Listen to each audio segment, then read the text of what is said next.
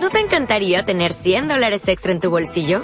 Haz que un experto bilingüe de TurboTax declare tus impuestos para el 31 de marzo y obtén 100 dólares de vuelta al instante. Porque no importa cuáles hayan sido tus logros del año pasado, TurboTax hace que cuenten. Obtén 100 dólares de vuelta y tus impuestos con 100% de precisión. Solo con Intuit TurboTax.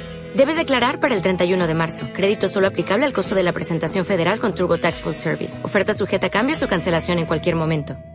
Idiomas originarios en la Argentina. Hemos identificado unas 18 lenguas originarias vivas, con presencia actual en distintas regiones de nuestro país. Las lenguas vernáculas, nativas del territorio argentino, vivas son habladas por pocas personas. En cambio, las lenguas provenientes de otros países generalmente limítrofes han tenido una gran relevancia histórica y actual, ya sea por invasiones o migraciones. Así, el guaraní y el quechua son las lenguas originarias más importantes en la Argentina de hoy, con más de dos millones de hablantes cada uno, 2015. Ambas se expandieron desde el siglo XV mediante guerras e invasiones hacia las provincias del NEA y del NOA respectivamente y fueron usadas un siglo después como lenguas vehiculares por los conquistadores españoles en territorio argentino, siendo hoy el guaraní lengua oficial en la provincia de Corrientes. Sin embargo, su relevancia actual está más vinculada a la inmigración masiva que se verificó desde Paraguay y desde Bolivia a partir de la última década del siglo XX y lo que va del XXI. Al inicio de este siglo la comunidad boliviana era la primera en cantidad de extranjeros,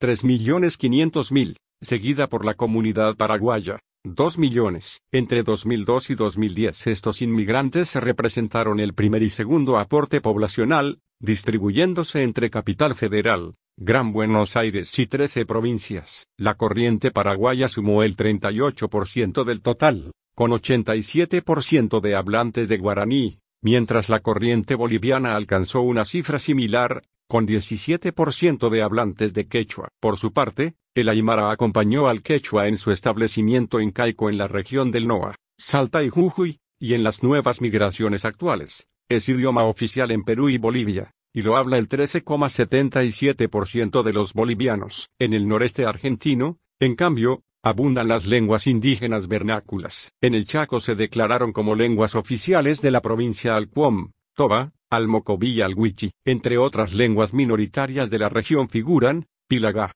Chorote y Chulupi. En el centro del país, en las sierras de Córdoba, aún quedan comunidades con la lengua de los comechingones, vecinos de otro pueblo histórico, el de los Sanavirones, una población muy pequeña que se extendía hasta el extremo sur de Santiago del Estero. La lengua chaná forma parte del patrimonio cultural de la provincia de Entre Ríos. Quedan pocos descendientes, junto con los de comunidades charrúas. En la Pampa y la Patagonia se establecieron culturas nómades que pertenecían a familias lingüísticas diversas. A mediados del siglo XVII los pueblos mapuches del sur chileno comenzaron a cruzar los Andes en busca de nuevos territorios para cultivar, se asentaron en la región del bosque andino patagónico y en los valles cordilleranos del norte de Neuquén y del extremo sur de Mendoza, y mediaron en el tráfico de caballos y vacunos. Durante ese período desplazaron a los pehuenches, tehuelches, pollas y puelches, todos pueblos cazadores recolectores. Como resultado, estos pueblos sufrieron un proceso de aculturación en que abandonaron gradualmente sus lenguas anteriores y adoptaron el mapudungún. Los mapuches que viajaban al este se unieron a estos pueblos y adoptaron sus costumbres nómades dando origen a la etnia de los ranqueles, que hablaban el chedungún en zonas que hoy corresponden a la provincia de La Pampa y el sur de Córdoba y San Luis, y otros grupos que durante el siglo XIX continuaron la expansión hacia el sur y el oeste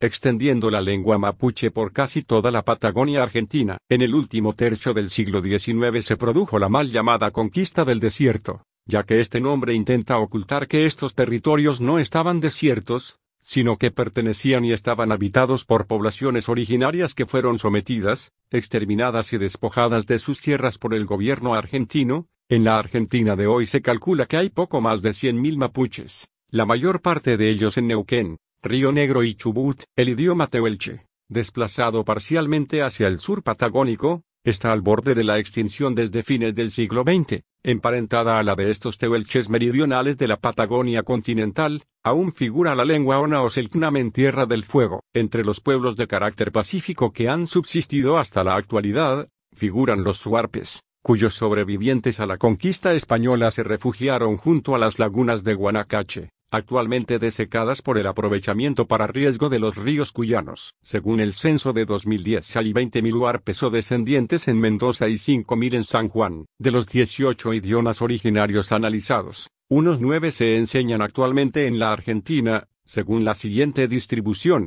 guaraní, 28%, quechua, 28%, mapudunguno lengua mapuche, 17%, toba o cuom, 11%, mocoví, 9%, wichi, 4%, aymara, 1%, chaná, 1%, chedunguno lengua ranquel, 1%.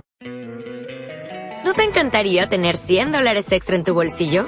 Haz que un experto bilingüe de TurboTax declare tus impuestos para el 31 de marzo y obtén 100 dólares de vuelta al instante. Porque no importa cuáles hayan sido tus logros del año pasado, TurboTax hace que cuenten. Obtén 100 dólares de vuelta y tus impuestos con 100% de precisión. Solo con Intuit TurboTax. Debes declarar para el 31 de marzo. Crédito solo aplicable al costo de la presentación federal con TurboTax Full Service. Oferta sujeta a cambios o cancelación en cualquier momento.